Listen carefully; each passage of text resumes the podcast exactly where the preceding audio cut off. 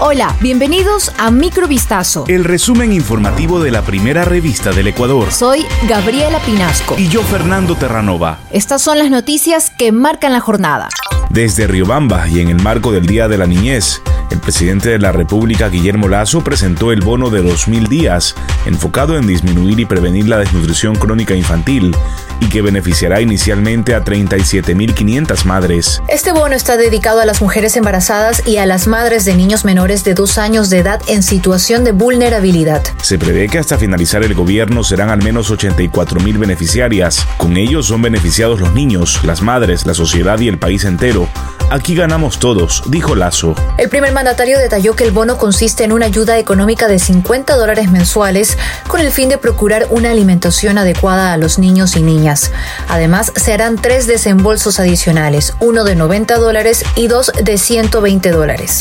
La Procuraduría General del Estado informó este jueves que la Sala de lo Civil y Mercantil de la Corte Provincial de Guayaquil resolvió rechazar el recurso de apelación presentado por los hermanos William y Roberto Isaías Dazum. Con esta decisión jurídica se declaró sin lugar su acción, acogiendo los argumentos presentados por la Procuraduría. El objetivo de la acción presentada por los Isaías era beneficiarse de una medida cautelar que prohíba la inscripción o marginación de cualquier acto traslaticio de dominio sobre un grupo de terrenos situados en los cantones Durán, Yaguachi y El Triunfo. El pasado 10 de mayo, un juez de la Unidad de Familia, Mujer, Niñez y Adolescencia, con sede en Guayaquil, mediante una resolución ordenó la devolución de los bienes incautados a los expropietarios del Filambanco que no hayan sido vendidos, donados o cedidos. Los líderes de las bandas delincuenciales Los Choneros, Adolfo Macías, conocido como alias Fito, y Las Águilas, representada por Junior Roldán, alias JR, participaron en una mesa de diálogo que busca la pacificación dentro de los recintos carcelarios. A través de un video desde la penitenciaría del litoral y transmitido este jueves 2 de junio, se escuchó a Fito hablar sobre el proceso de paz y reconocer que existe demasiada violencia en las calles. Haremos este compromiso de voluntad de parte de Águilas, Choneros. Estamos de acuerdo en salir adelante y apoyar para que haya una tranquilidad en todos los centros carcelarios, manifestó el preso. No obstante, se anunció una condición para seguir con este acuerdo, que la vocera de la Comisión de Pacificación, María Clara Garzón, continúe al mando de las negociaciones al ser calificada por las bandas como neutral. Un inmigrante ecuatoriano fue hallado muerto dentro de un departamento en Nueva York, Estados Unidos.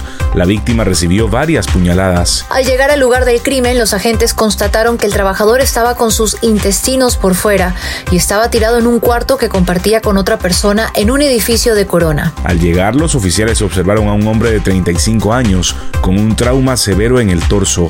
Recoge el informe que fue difundido por el medio Univisión. El medio agregó que la oficina del médico forense está determinando la causa exacta de su muerte. Se conoce que la víctima se llamaba José González, un inmigrante ecuatoriano de 35 años de edad, quien había viajado a Estados Unidos hace 13 años.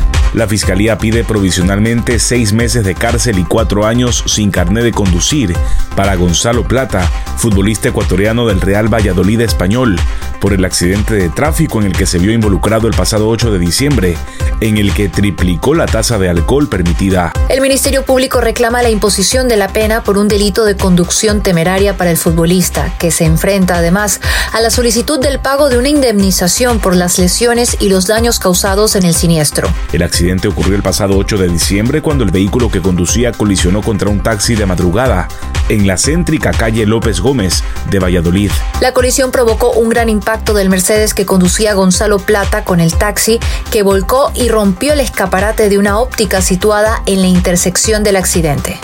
Esto fue Microvistazo. El resumen informativo de la primera revista del Ecuador. Volvemos mañana con más. Sigan pendientes a vistazo.com y a nuestras redes sociales.